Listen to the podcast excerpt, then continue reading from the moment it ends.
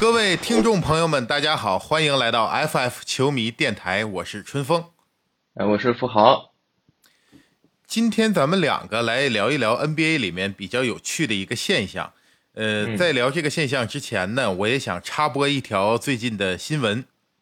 嗯，我也是在昨天晚上吃晚饭的时候收到了，看看说是这个凯尔特人好像也加入了杜兰特的这个交易争夺战之中，你看没看？我看了，人我看的时候已经是篮网不同意了。啊，对对对，是这样。我听到的消息是，凯尔特人这边出这个杰伦布朗，然后还有小白就怀特，呃，还有一个首轮签吧，应该是要换这个杜兰特。杜兰特说不同意，他还想要这个篮网那边呢，想要斯马特。呵，我我我就还是感觉篮网一点都不想那个交易？对，就是就感觉你提出什么方案，觉得哎好像行啊，哎人再给你加一点，也不也不是说那么的明显，就是说你再加个塔图姆，人就是说你再加个斯马特，那也人家斯马特也是去年的这个最佳防守呢，DPOY 嘛，嗯啊，所以现在呢，就是不管他这个交易能不能成，但是你看。布朗发了一个推特，上面写了一个，就是说表示摇头吧，就是那个英语里面的俚语嘛啊那个，然后他就是表示不开心。这个就说一直在凯尔特人的球迷这边可能会有一个讨论，就是当凯尔特人成绩不好的时候，大家都都在聊说要不要拆开双探花，就是树立一个大哥，我们球队就塔图姆跟杰伦布朗里出一个大哥，另一个走，然后换一些这个好的球员来辅助他。呃，现在呢，就所谓的双探花，就这个摇头，给给谁摇，这也是问题。他，你有没有一种可能，他是给这个篮网摇呢？人家可能就想走呢。然后人家篮网，我觉得，我觉得应该不是这么理解。就在我的就正常，咱们 常规理解里啊，我还是觉得，呃，杰伦布朗肯定是想要留在凯尔特人，但是呢，因为你看去年。哎，我老说去年，其实就是今年嘛。季后赛，这个季后赛呢，最后还是杰伦布朗比较 carry，就是塔图姆在打不开的时候，其实布朗是比较稳定的那一个。但是他俩呀，怎么说呢？就是布朗也有布朗的缺点，他也你布朗也绝对不是一个能够完全压制塔图姆的这么一个球球员，对吧？没错，没错。所以他才争呢，对吧？那你要是说。布朗真的跟那个，这个这个这个什么杜兰特似的，当然杜兰特这就太厉害了，你比跟那个，呃，就有点东契奇那种感觉，那人家肯定就是留不留布朗啊。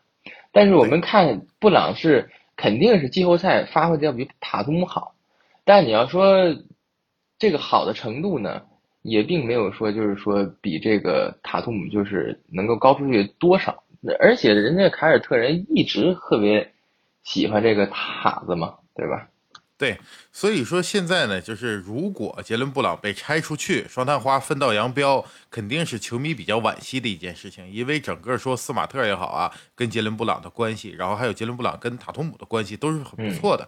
就在至少咱们表面看起来，他们就有点那种呃兄弟篮球的感觉，对吧？双探花人家两个人呢，一直也保持很紧密的彼此，就是非常的。呃，支持吧，就从来没有说当众拆台，是吧？没说过对对方坏话。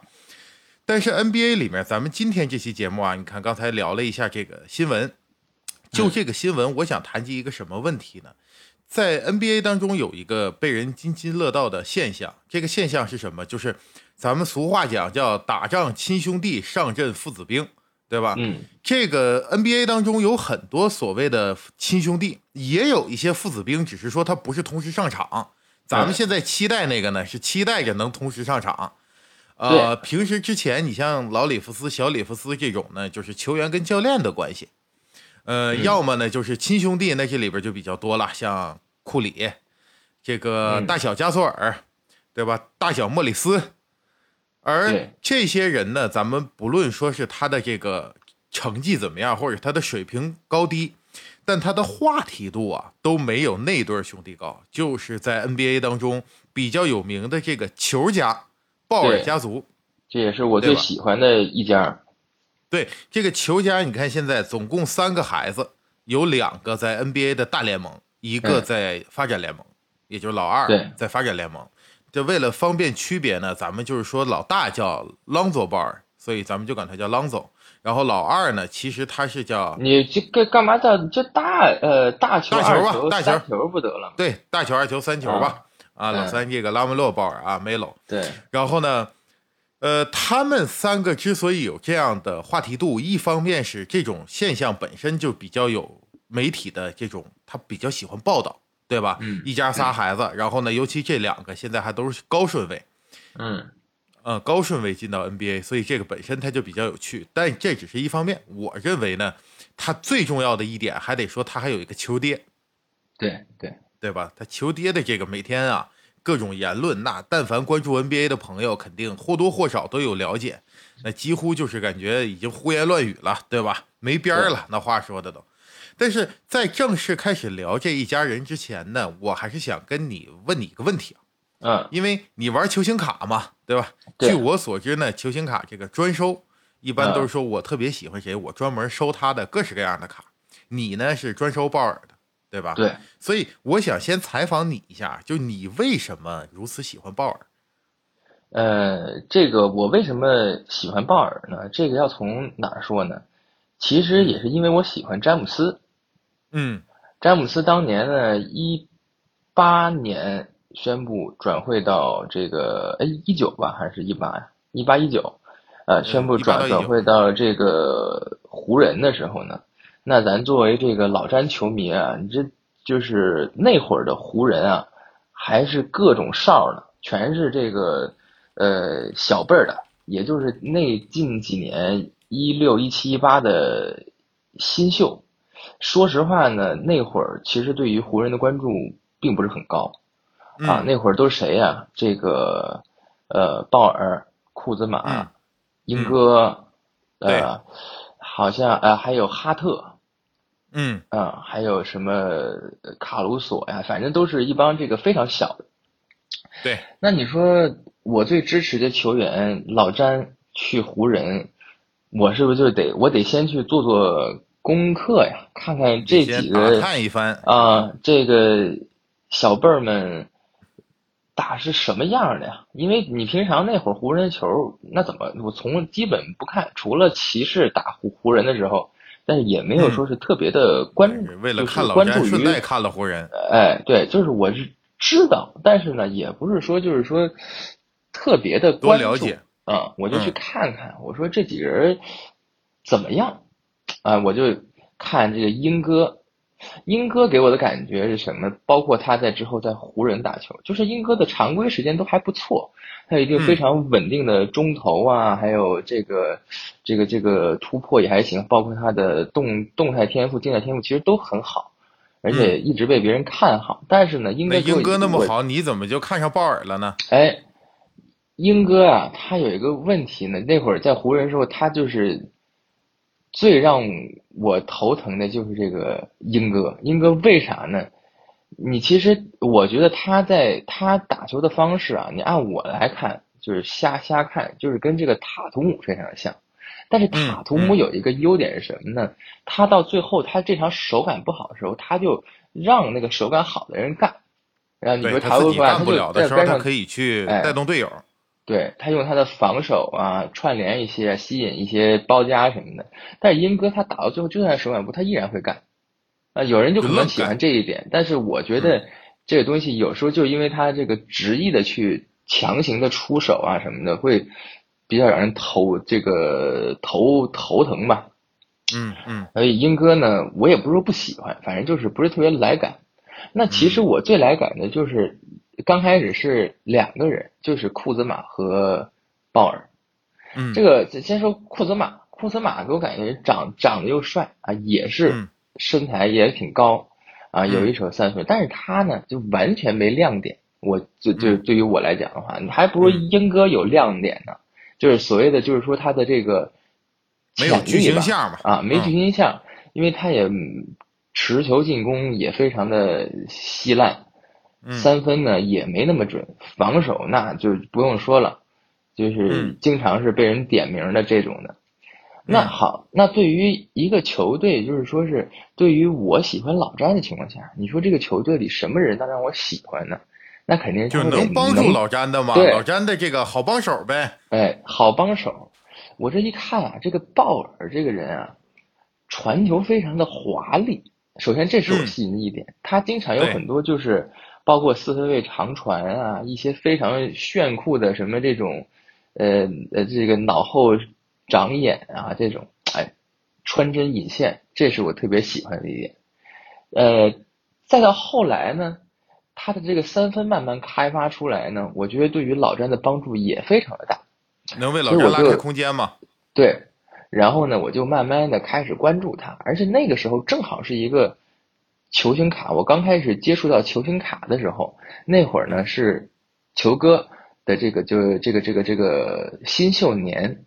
所以呢，正好就是说，哎，那一年的这个球能拆到呃球哥的这个新秀卡，因为呃可能就是一些玩卡的朋友知道啊，一个呃球员最价值最高的卡一定全部出自于他的新秀赛季，就 R P 所以对啊，一般在收卡的时候，我们都是收当届的。这个新鲜出炉的这个球球这个新秀的球员卡，所以那我就挑一个人吧，我挑了两个，一个是库兹马，一个是球哥。但是就后来随着我对球哥越来越的热热爱，哎，慢慢的就不收库兹马了，哎，就改专收球哥了。你一开始专收球哥呢，好了，那你就更加会关注这个人了，对吧？你就有有一种这个。这个有一种情绪联动的感觉，对吧？我就希望他打得好啊，希望他打得好，我这卡这个就就就就好啊，对吧？卡价就能上涨啊。对啊，嗯。但是你刚才这段啊，你刚才这段讲述呢，就是说，呃，基本上把球哥从进入到 NBA 以来，嗯呃，大概的一个概况啊，大概大概的概况也基本就介绍了。对吧？嗯，但我们今天呢，就是我在这儿也不想跟大家再展开的讲说球哥呀，包括现在他的三球，他弟弟，呃，他们在场上的表现，或者说他的数据，这些大家如果是喜欢的，平时关注的，可能会比我更加了解。嗯，呃，我刚才提到了一个重点，就是说他们家之所以有这样的一个话题度呢，呃，跟他的父亲是有抛不开的关系的。嗯嗯，所以。我现在呢，发现这个故事啊非常有趣，因为他的父亲以及他的家族的这种营销和宣传方式，你感没感觉？他本身就是一个，呃，很有争议性的。就是在网络上，有些人会认为，呃，他爹其实是很有经营的头脑，利用自己的这样的方式给大家带来了话题度。也有的人认为，这个人就是那种，呃，各种碰瓷儿吧，然后去找这个那个对比，说一些不着边际的话。那我们今天来看一看他这个故事到底是怎么回事儿。但是这个故事有趣的点呢，是在于它有点像咱们剧本杀，就是剧本杀这个过程中有一个专有名词叫做叙轨，就叙述性轨迹啊。很多人就是说这什么意思呢？就当我念这段文字，他给你写的明明白白，可是他会误导你去看到另一个真相，对吧？你觉得好像你理解的样子，跟他其实真实的那个情况是有误差的。这样就会使你出现一种混淆。那我发现这个故事也有这样的特点，就是当我倒着给他讲一遍，或者我再给他正着讲一遍的时候，你看到的可能就完全是不一样的故事了。嗯，所以挺有意思的啊。那在这儿呢，把这个裘家的故事也跟咱们节目的听众朋友们分享一下。嗯，首先我先给大家倒着讲啊。倒着讲比较符合我们平时看到新闻那一步一步的那那那个过程，这样大家也可以带跟着咱们的故事一起去回忆他是怎么一步步走到现在的。嗯，首先现在咱们说了，他三个孩子都在 NBA，两个在大联盟，一个在发展联盟。嗯，那三球就是现在这个拉梅洛鲍尔选秀的时候呢，球爹在新闻媒体上发话了。嗯，他发的话什么呢？他说这个三球可以超越所有人，他可以超越乔丹。就是他，他是这个联盟这个地球上现在最好的球员。那这个刚开始大球进来的时候也是这么说的，说能超越詹姆斯，也不是说能超越詹姆斯吧，说是将是能够帮助詹姆斯呃，怎么样？反正就是吹的特别大啊。帮助詹姆斯呢，都往小说了。你看，咱们时间往前倒，现在跟着我一起来啊，到了二球选秀那一年，二球选秀那一年就 J Lo J Lo 鲍尔，他呢，呃，当时他爸说他能超越西安，因为那一年他是落选秀，西安是那年的状元，对吧？他但是他说说他比西安厉害。二球这一块呢，还有一个小的插曲，就是在一七年的时候，二球在中国因为盗窃的问题还被抓了，后来呢也是安全的回了美国。这里面他爹到底使了多少劲儿，对吧？他他通过自己怎么努力了，这咱们就不太了解了。但是我们知道的就是他在杭州的一个 LV 的店里面偷了一个眼镜，太阳镜，对，一个墨镜，嗯。然后呢，时间再往前倒。就是大球选秀那年了。大球选秀那年呢，呃，老鲍尔是这么说的。他说呀，呃，大球比库里厉害，为什么呢？他说同样能投三分，但是大球比库里高，嗯，就是球哥比库里还要壮，还身体素质还要更好，他的防守要比库里好。但是这一点他倒是说的对啊，鲍尔确实是防守可能比库里要好一些，嗯，但是呢，你说他比库里强，这咱们一听就觉得这话没边了。对吧？对，那他就那么说。再往前倒，仨儿子都没选秀之前，就这个球爹呢自己先发表了一个言论，他说我能超越乔丹，他不叫超越，他说我能打爆乔丹，一 v 一呢，乔丹打不过我。呃，后来在这个就美国洋溢啊，这个 A 史密斯节目里面，他俩还非常有一段很激烈的争吵，在网上也是广为流传嘛。呃，球爹原话是说，他说乔丹打五 v 五可能可以，但打一 v 一他不行。因为我太壮了，我我这种体格子，我这身体，乔丹拉不住我。他要想防我，他得叫他小弟过来，得抱着我的腿，然后得让他的小弟一人抱着我腿，一人搂着我腰，他才能防我。后来乔丹好像还回应了一下，乔丹是这么说：乔丹说，我就剩一条腿了，我也能打爆他。当然了，这个球迷自己心里当然都有公论啊，这个公道自在人心，这不用我们来评价。但是他当时就那么说。所以在那个节点上，包括在孩子选秀的时候，网友们得出了一个结论，他认为这个呃鲍尔啊，咱们看到的这个球爹，嗯，球爹好像是一种什么样的家长呢？就首先他自己小的时候可能是有运动的梦想，但是他没达到，然后呢，他把这样的梦想寄托的在了孩子的身上，同时对孩子也非常的严苛，并且他好像也是不计代价的去让自己的儿子呃发展自己的职业道路。嗯嗯，同时还会去碰瓷儿。现在这经典的就叫碰瓷儿嘛，就是我是一个初出茅庐的小子，谁也不知道，但我上来先说他比库里强，你别黑粉也是粉嘛，黑红也是红。现在是就是你们只要是认识库里的，那你听到这个言论，你都得来看看鲍尔到底是谁。通过这样的方式，那去获取流量流量。呃，这个过程当中呢，就感觉好像网友对这个行为有点不耻，就是觉得你好像用一种非常。嗯，让人瞧不上的手段在营销自己的家族吧。嗯嗯，但人后来确实是这个也厉害呀。你说谁说是这个家里仨儿子，那老二也是因为这出了点状况嘛？呃，NBA 对这个还是比较在乎，对吧？对。现在这个大球三球呢，三球不用说了，黄蜂的这个当这个舰队核心了。大球呢，也是联盟现在的顶级三 D 了，对吧？他这个还挺怪的啊，他是咱还真没见过说控卫三 D 这种情况，下他是一个球队组织者，他一边能串联能助攻，一边呢还能投三分，同时他还能防守，就这样的人，确实在之前我们还很难找到模板。比如你说像基德吧，但基德从身体条件来讲，确实还没有鲍尔那么的好。对，三分呢，其实也没有现在的鲍尔好。对，对。但是呢，就是很奇怪，你比如说像传统三 D 啊，呃，克莱呀，或者什么阿里扎呀，这都有三都有 D，但是呢，他没有控球，他没有组织。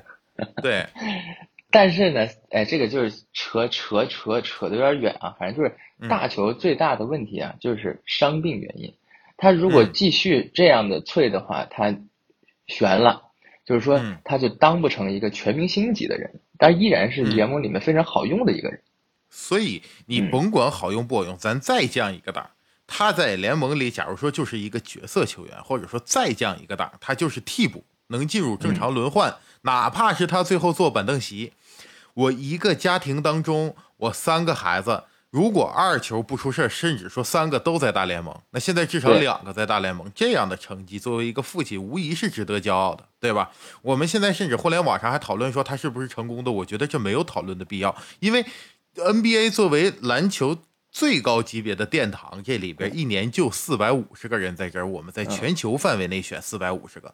现在我这一家就有俩孩子，并且打的都还很不错，所以这肯定无疑是成功。这是太难了！你像布朗尼，拥有最强大的父亲，对吧？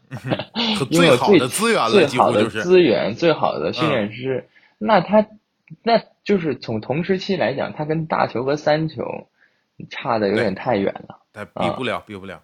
所以说呢，现在咱们就正常的，刚才咱们倒叙讲完了啊，网友那个时候可能会对这个秋爹有一些啊偏见或者说反感。那现在咱们再正着讲一遍这个故事，我觉得好像故事就完全变成了另一个样子。我们从不同的角度来解读这一家人，好吧？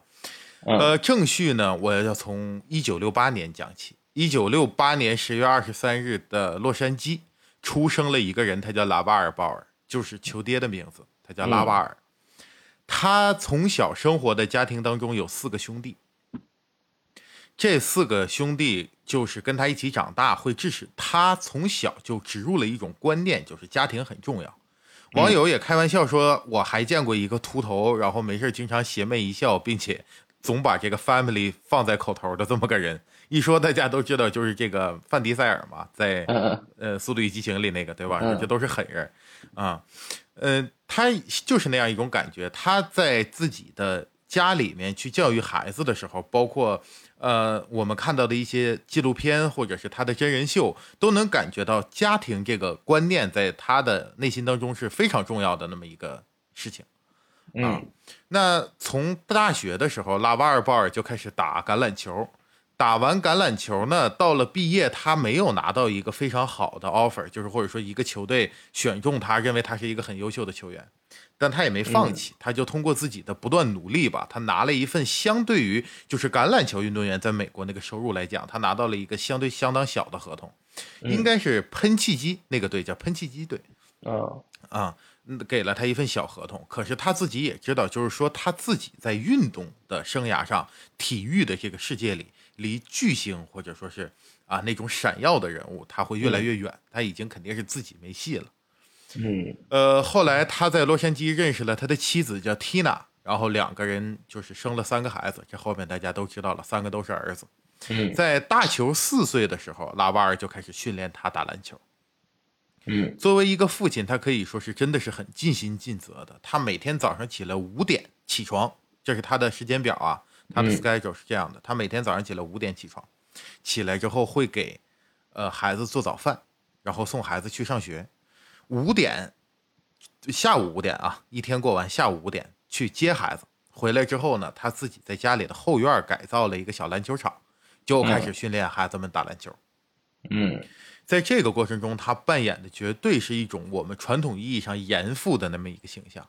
很多咱们中国的网友都说是中美文化有差异嘛，咱们可能说在家里边，呃，父母打孩子两下这很正常，嗯，然后在美国可能不行，这就属于家暴了。呃，从法律上来讲是这么回事儿，但其实呢，哪儿的人都是人，黑人、白人、黄种人都一样是人，每一个人在自己的家里那个样子都差不多。他从小就打孩子，就是他还特意说，说是他打这个老二打的就比较狠，因为老二壮。就扛打，嗯，然后呢，打这个 Melo 也是，他对孩子的教育是非常严厉的，对，嗯，后来就是孩子的一路成长，其实都是有球爹在里面伴随其中的。他的教育是这样的啊，就是反观，反正我现在的观点来看呢，虽然他不见得说是一个多么呃优秀的，或者说是在呃咱们说多么高精尖的人才，但是我觉得他的教育是有可取可取之处的。他在孩子犯了错的时候，会非常严厉的批评，并且教育孩子什么是对的。比如说，呃，他的三儿子就是这个拉梅洛·鲍尔，当时在打球的时候，可能教练在跟他们训话，然后他在玩手机，就这一点，他过去就会批评，批评之后，并且要求他的三儿子，呃，带上他的翻译去跟他当时在海外在立陶宛的那个教练去道歉，就是说你绝对不能这样做。你没有向你的教练表示你的尊重，这是不行的。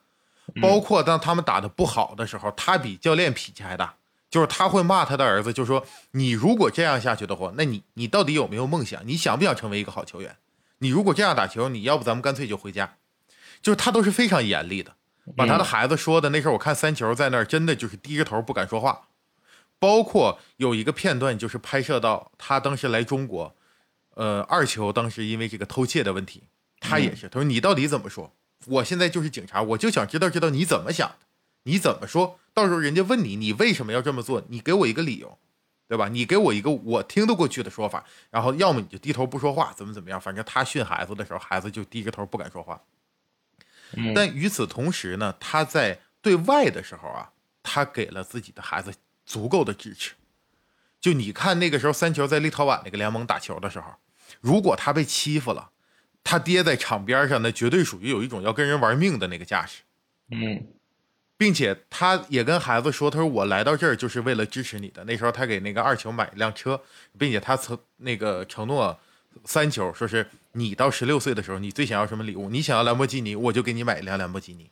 嗯，后来在十六岁的生日派对上，确实三球是开着他的兰博基尼出场的，他感觉自己特别酷。那就他爸当时说到做到，说你十六岁你想要我就给你买，就是。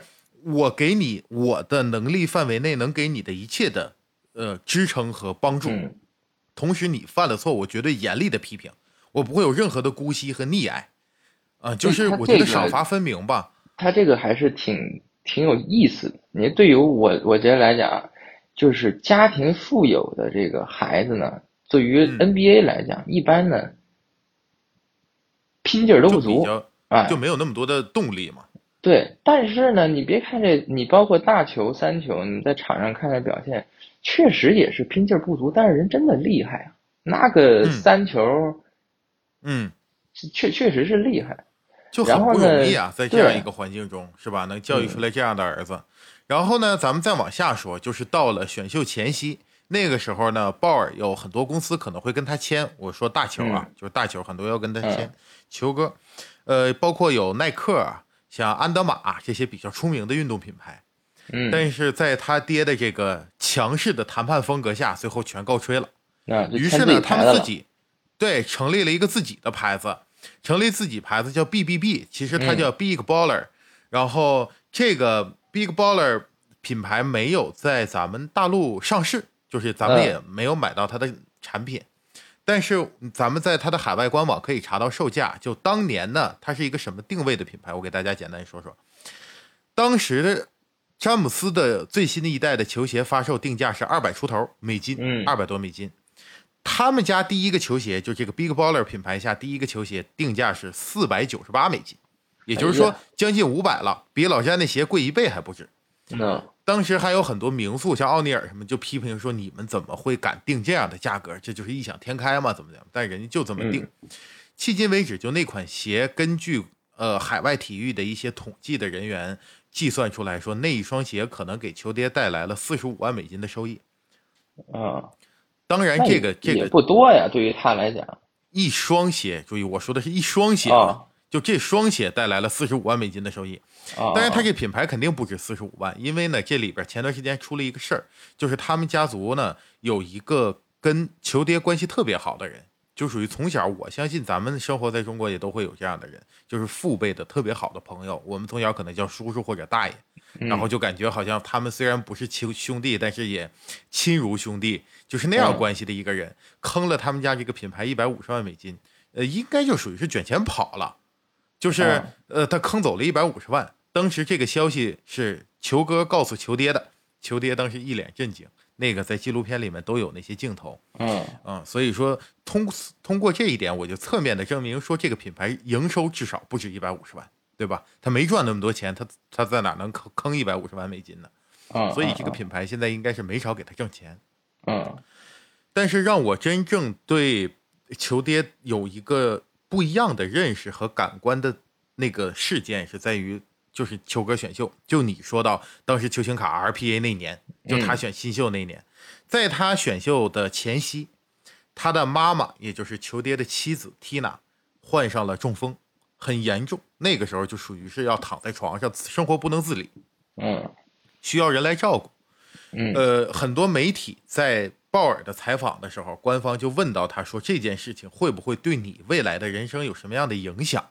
比如你可能会需要去肩负起这样的责任，你是不是需要在家照顾母亲等等？嗯然后鲍尔就这个问题没有回答，他没有给予任何回答。嗯因为他知道，就是在他的家族当中，他的父亲能帮他搞定一切问题，解决一切，就是能帮他们家族承担所有的呃变故和压力。嗯。回头会看到一个采访，这个采访是呃大球坐在球爹旁边，然后球爹回答这个问题，他说，当时出了这个事情中风了之后，我跟孩子们是这样说的，他说我不需要你们做任何事情去照顾你的母亲，因为你会有你的生活，你会有你的职业，你以后也会结婚，你会有你的妻子和你的孩子，而缇娜是我的妻子，所以照顾他的事情就由我来做。只要他还活着，他还有呼吸，我就会好好的照顾他，哪怕他说说不了话了，但是甚至他不能微笑了，但只要他还活着，他还能亲吻你们的脸庞的时候，我就会在身边，我我可以搞定这一切。嗯就是那个采访，直观给我看起来觉得球爹是一个非常有担当的人。然后我们就可以解读，在这件事情之后，他就开始在媒体上说我单打能打过乔丹，然后引来了很多的关注度。之后他就立刻又说，因为人们开始关注他，所以他所说的话就会有很多人听到。然后他就又说我的儿子大儿子比库里强。嗯。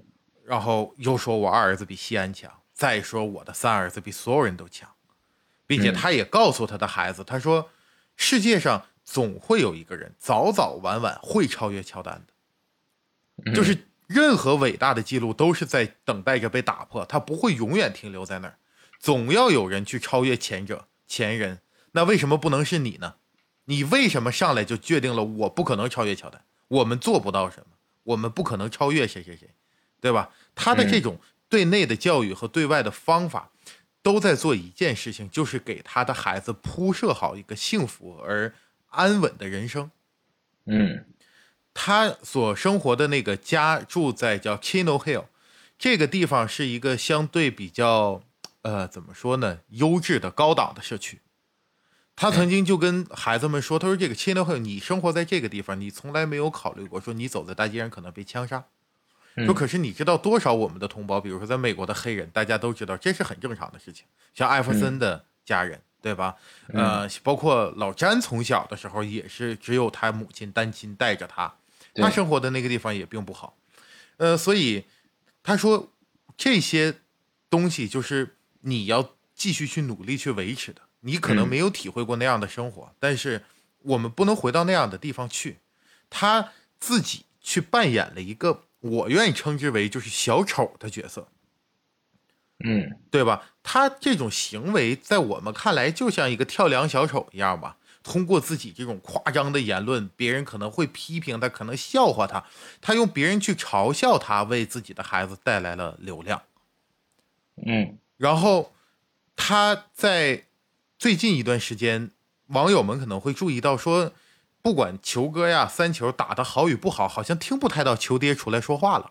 嗯就是我们不怎么看他再在官方发表什么评论，那是不是因为大球、三球他们现在的 NBA 已经立足的非常的稳定了，嗯。他们已经完全的在这个联盟立足下去了，所以他不再需要用自己的表演和行为去为两个孩子争取流量的时候，他就做到了一个就是幕后我退下去了，我不再我把所有的聚光灯和焦点都放让你们去感受。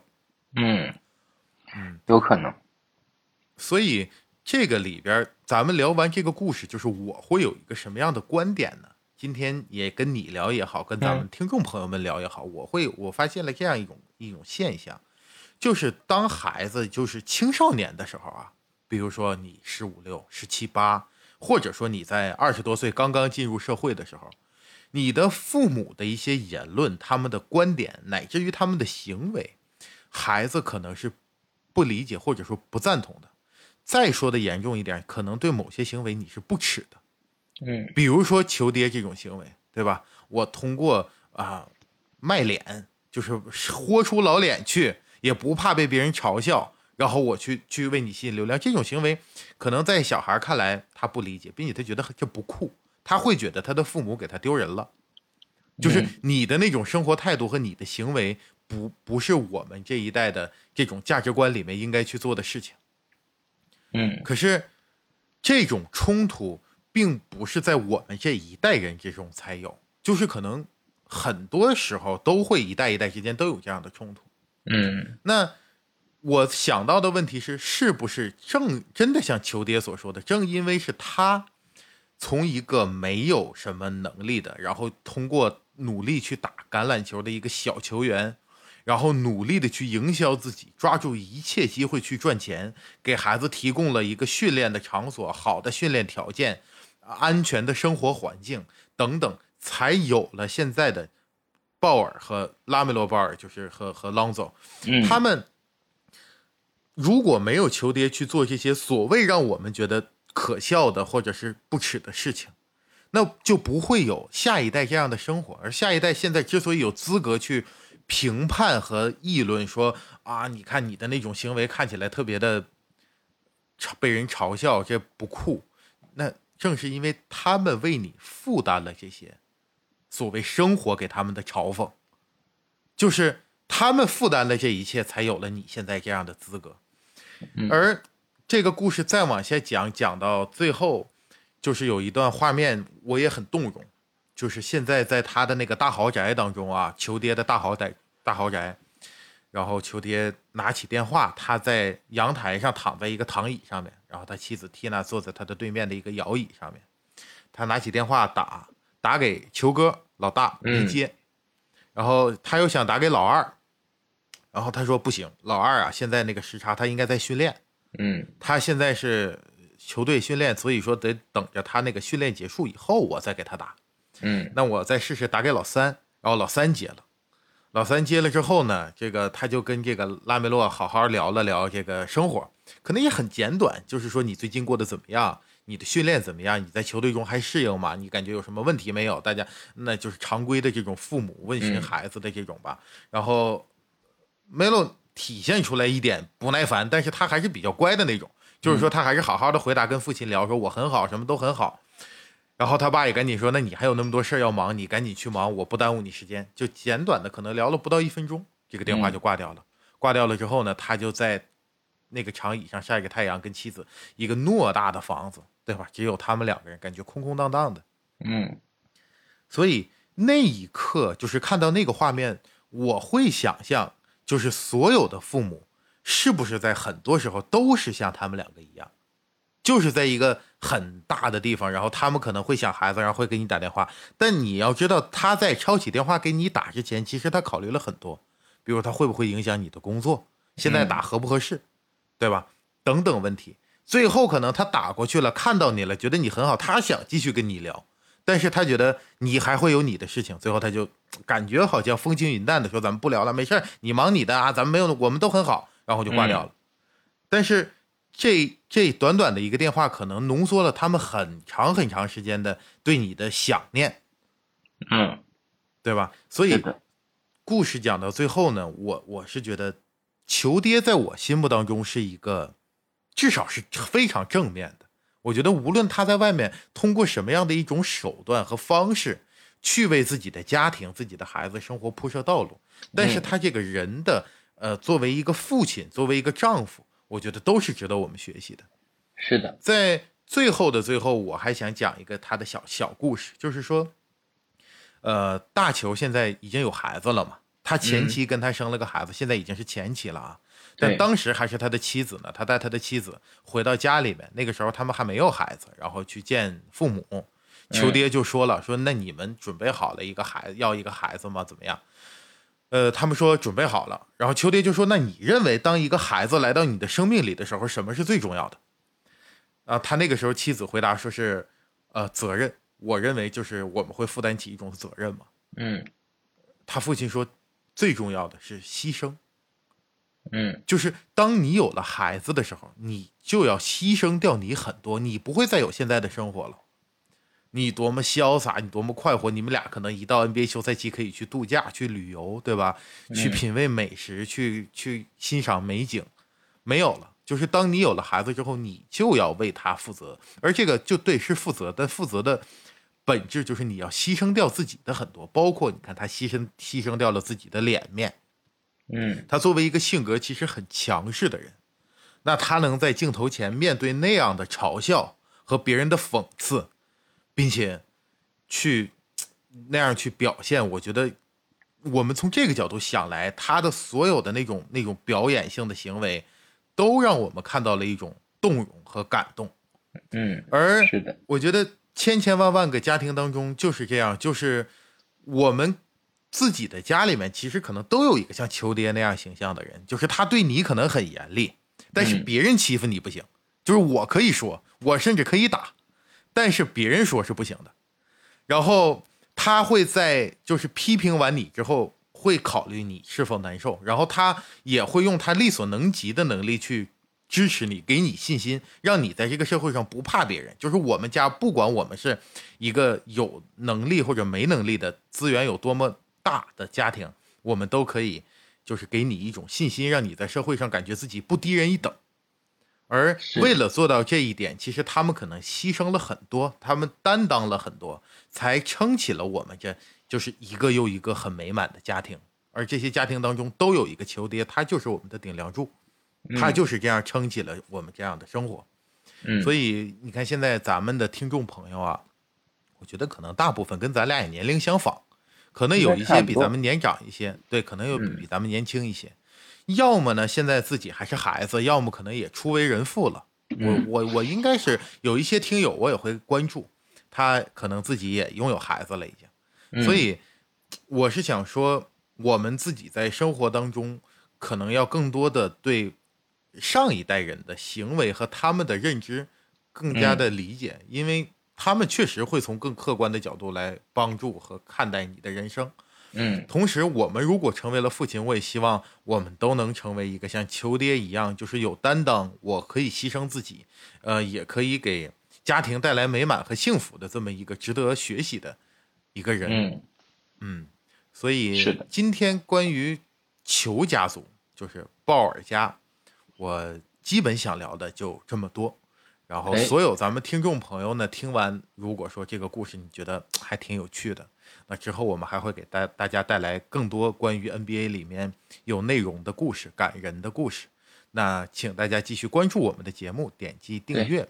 嗯，包括有什么想法、评价，包括你可能想到自己生活中的一些事情，或者说对于我的观点有认同或者不认同的地方，都请留在咱们评论区。嗯嗯，接下来呢，就是让咱们关注一下，看看篮网杜兰特去哪儿这场大戏到底能不能落幕，对吧？嗯，是的，那在周五的时候，我们会更新下一期节目，到时候我们不见不散，拜拜。拜拜。